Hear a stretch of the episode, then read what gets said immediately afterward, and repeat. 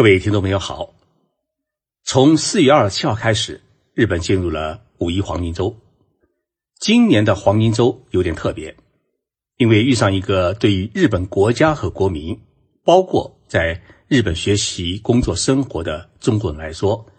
都是重大改变的一项活动，那就是明仁天皇的退位，德仁皇太子的继位。年号是我们中国的发明，但是。目前，全世界依然还在使用年号的国家也只有日本。从五月一号开始，日本新天皇登基，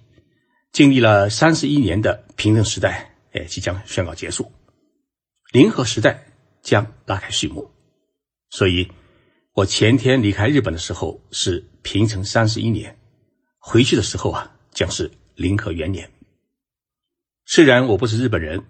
但是。在日本的平成时代生活了二十七年，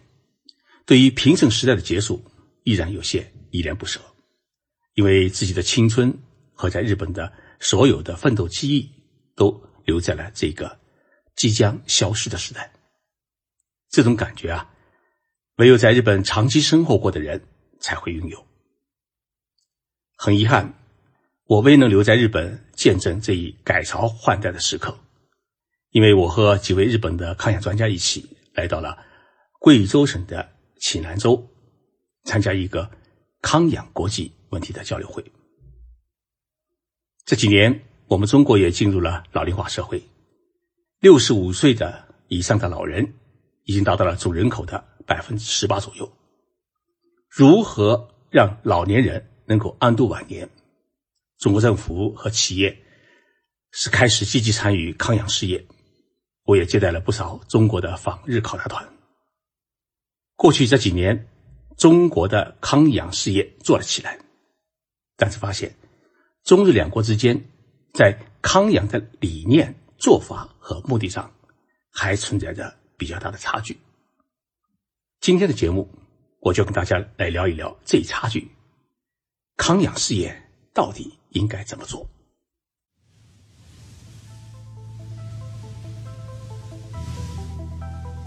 任你波涛汹涌，我自静静到来。静说日本，冷静才能说出真相。我是徐宁波，在东京给各位讲述日本故事。这一次的贵州省康养国际交流会是在黔南布依族自治州的温安县举行。第一次到温安县这一个红军革命的老区，发现这里啊，环境秀美，有山有水。空气是十分的清新，而且还有很好的温泉。当年中央红军在这里举行了一次重要的会议，叫猴场会议，确立了毛泽东在中央的领导地位。猴场会议是遵义会议召开之前的一次重要的预备会议，所以对于中国革命来说啊，是意义非凡。为什么贵州省的医养国际交流会会安排在一个距离贵阳市？一个多小时车程的温安县举行的，因为在这里啊，要建设一处中日合作的康养中心。主办方邀请我和几位日本专家一起来温安县呢做一次讲演，参加一次康养医养的国际交流会。这几年，我比较关注中日两国的康养健康事业，采访了不少的日本的养老设施，也参。中国呢是把康养看作是一种产业，把它称作为医养产业或者叫康养产业。这就是说，无论是投资方也好，政府也好，积极推进这一产业的发展，有一个很大的目的，除了推进健康中国的建设之外呢，还是希望获得可观的经济效益，把它作为一种产业来打造、来发展。但是呢，日本社会把康养看作是一种关爱生命与健康的公益性很强的一种福利事业，理论上是不应该赚钱的。事实上，这么多年来，日本从事医养康养事业的机构也没有听说哪一家企业是发了大财。第二，投资经营机构的不同，中国从事医养健康产业的机构最多的是房地产开发公司。房地产开发公司的一个通常的做法是，在山清水秀的地方向政府圈一片土地，建一些康养医养的健康设施，顺便开发一些房地产。至于具体的如何去经营管理康养设施，大多数呢是没有经验，所以中国的医养健康设施硬件很好，软件呢有时候跟不上。日本可以说没有一家是房地产开发公司去经营康养事业的，因为隔行如隔山，造房子的人是不懂得如何的去科学的关爱老人的。日本从事康养事业的机构，大多数是医疗机构或者是与健康相关的机构，譬如目前在日本上市的两家的养老经营机构，他们是。一家是做药品销售的，因为老人都要吃药，所以呢，做药品销售的公司经营养老设施呢，也是得心应手。另外一家呢，是大家可能想不到的，是一家做快餐的公司。为什么做快餐的公司能够经营好康养设施呢？因为每一位老人的身体状况都是不一样的，这个人血糖高，那个人血压高。如果所有的人都吃同样的饭菜，有的人血糖是越吃越高，有的人身体会越来越差，所以呢，快餐公司可以根据每一位老人的身体状况，做出适合这一位老人吃的不同的健康的饭菜。第三，服务对象与范围不同。中国是把医养健康产业是做成一个大健康的概念，从健康的体检到疾病诊断治疗。从退休老人的游山玩水，到为有钱人提供高端的养生服务，内容是形形色色、包罗万象。但是日本的康养事业，它只是关注需要照顾的老年人或者是行动不便的患者。也就是说，日本人一说到康养设施，第一反应就是养老院和康复中心，不会想到海边的别墅。所以呢，相比较日本人。我们中国人呢是善于找概念、找市场，把蛋糕做大。因为投资者心里都明白，单单做养老院是赚不了钱的。所以我在贵州讲演时啊，我说我很担心，中国现在是一哄而上搞医养健康产业，看上去规模很大，但是呢，真正能够惠及老年人的设施与机构，恐怕不会很多。我在会上提了一个期望，我说，日本的康养事业最初是向瑞士、瑞典等北欧国家学的，但是后来发现呢，这些北欧国家是属于高福利国家，政府为了老年人能够安度晚年，已经把消费税呢提高到了百分之三十左右，而日本的以前的消费税只有百分之五，要做到像北欧那样的养老福利，国家财政是。无法承担，所以呢，日本把北欧的模式进行了改良，增加了人性化、精细化管理内容，让每一位进入养老设施的老年人过得安心舒心，于是也就创造出了日本的养老模式。现在我们中国学日本，硬件设施远远超过日本的一些养老院，但是呢。如果也能够学习和引进日本的那种人性化、精细化管理的模式的话，那么就有可能创造出一种中国的养老模式。但是关键的一点是，不要把康养产业当做一个摇钱树，而是要把它当做爱心事业来做。和我一起参加这次交流会的日本专家当中，有一位老先生。是日本国际医疗福祉大学研究生院的教授，名叫竹内小人。他是日本研究医养健康领域的泰斗级专家，是安倍首相的养老事业专家委员会的顾问。竹内教授看来是从不关心养老事业如何赚钱的事情，他只关心如何让长期卧床的老人能够站起来。自己打理自己的生活，如何让痴呆的老人来恢复记忆？他在讲演当中指出，中国的康养事业目前面临的两个最大的问题是，护理人员大多没有经过专业的训练，科班出身的护理员很少。第二呢，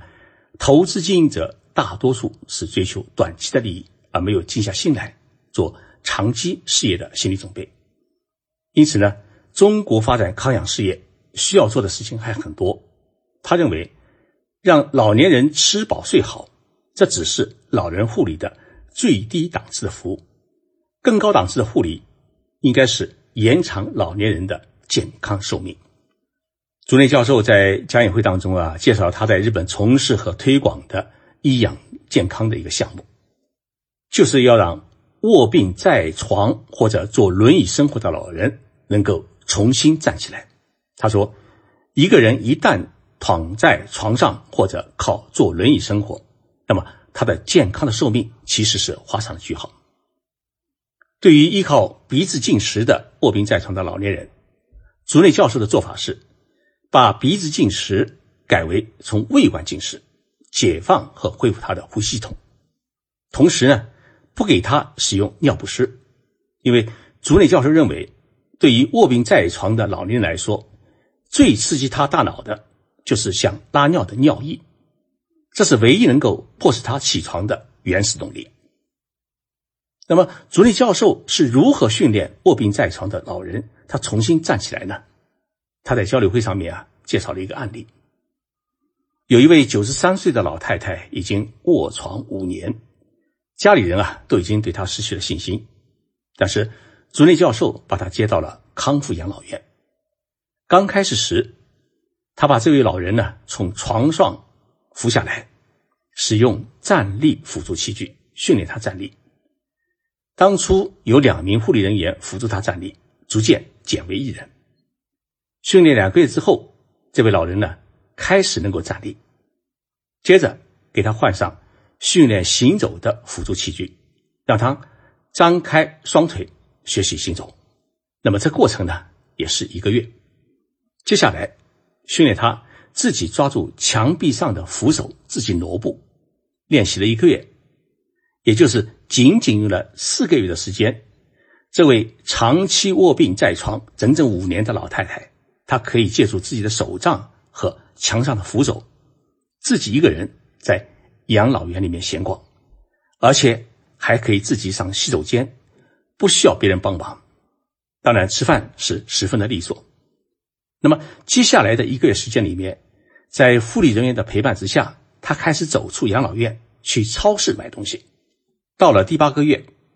这位老太太就可以自己一个人去超市买东西了。恢复到了这么一个健康的状态，老太太就离开康复养老院，回到了家。他除了浴缸泡澡啊需要家人帮助他一下之外，其他的生活都已经能够全部自理。这位老太太又健康的活了五年，活到了九十八岁。在一个宁静的夜晚，她永远的睡了过去。没有一丝痛苦，而在去世前的一个晚上，还和家人一起吃晚饭，聊他过去的事情。朱内教授指出，一位长期卧病在床的老年人，他只要能够抓住扶手，自己站立五秒钟，他就有百分之一百的恢复行走的可能。竹内教授把这种康复性护理称作是自立性护理资源。如今。竹内教授倡导的这种自立性护理啊，已经被日本政府所采用，开始在全国推广。按照竹内教授的计算，那位老太太因为恢复了健康，所以她愉快的多活了五年，同时也每一年为日本政府节约了五十万日元，大约是三万元人民币的重度患者护理保险费。日本目前全国有六百零五万名需要护理的老年人。如果多实施自律性护理资源的话呢，那么一年政府就可以节约八千六百九十二亿日元，也就是相当于五百三十亿元人民币的政府的医保费的支出。竹内教授他最后强调指出，二零零年时，日本国家的医保预算才三万亿日元，但是到了二零一八年，已经达到了二十万亿日元。他表示担心。如果中国的老龄化问题也跟日本一样快速发展的话，国家财政将无法承受。所以啊，他建议愿意将自己的自立性护理方式呢引入中国，在贵州的瓮安县建立一个培训基地，培训护理专家，让长期卧病在床的老年人也能享受到健康的晚年生活。所以，我昨天一直在想，我们中国搞医养健康。真的很需要学习日本人护理老人的这种征税的经验，以更大的爱心去从事这一公益性事业，不能只学习皮毛。只有这样，中国的康养事业才能做好做大，让两亿多老年人老有所养，健康长寿。节目最后预告一个重要消息：从五月十三号开始，我将在喜马拉雅平台开设一个私密圈，叫徐静波的日本情报署。这是一个封闭式的私密的小圈子，需要付费进入，主要提供一对一的咨询服务，同时使用特制的节目、音频、视频和快讯文章，每天呢发布独家一手的日本资讯内幕，包括商业、文化、科技、管理、企业经营等方面内容。现在我的私密圈还没有正式开张，可以先加入我的粉丝群，第一时间获得入圈的信息。微信搜索“西马零六六 ”，X I M A 是西马的全拼，然后再加上零六六，添加西马节目助理为好友，备注日本即可加入。恭候您加入徐静波的日本情报署。